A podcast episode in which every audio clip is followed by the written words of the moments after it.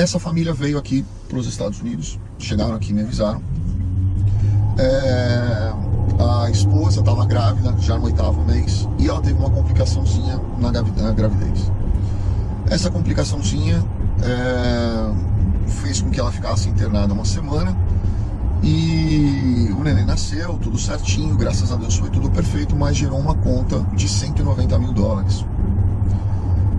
Essa conta de 190 mil dólares acabou gerando uma série de outras situações, de cobranças, e isso aquilo, e aí eles negociaram, entraram num plano do governo e fizeram uma série de coisas e vieram me procurar para a gente poder de repente ver o que a gente podia ajudar. Eu disse para eles que não tinha o que a gente o que a gente fazer e que não dava nem para aplicar um visto para eles, porque como eles já estavam em collection, se isso viesse à tona na hora da aplicação do visto deles, e eu sugeri que a gente aplicasse o visto deles no Brasil, para a gente ter até uma minimização dessa, desse risco deles, é, mesmo assim eu não aplicaria, porque se eles enxergassem essa possibilidade dessa collection, em razão das promissórias que eles assinaram, uh, o visto seria negado. Eles gastariam dinheiro com as taxas, com os honorários, com o processo, com tudo, com passagem para ir para o Brasil e tudo mais.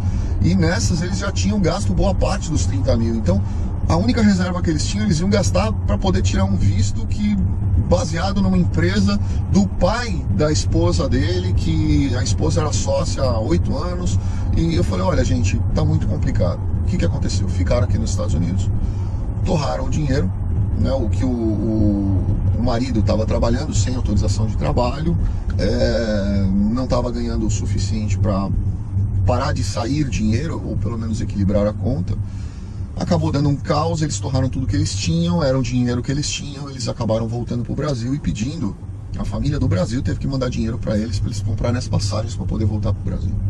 Triste demais. Então, gente, eu queria fazer esse, eu queria que vocês refletissem nesse vídeo, não porque eu quero desmotivar as pessoas a, a virem para os Estados Unidos ou é, que eu quero dizer que é, não só os ricos têm acesso, não é bem assim, né? Tá bom? Gente, obrigado, fiquem com Deus.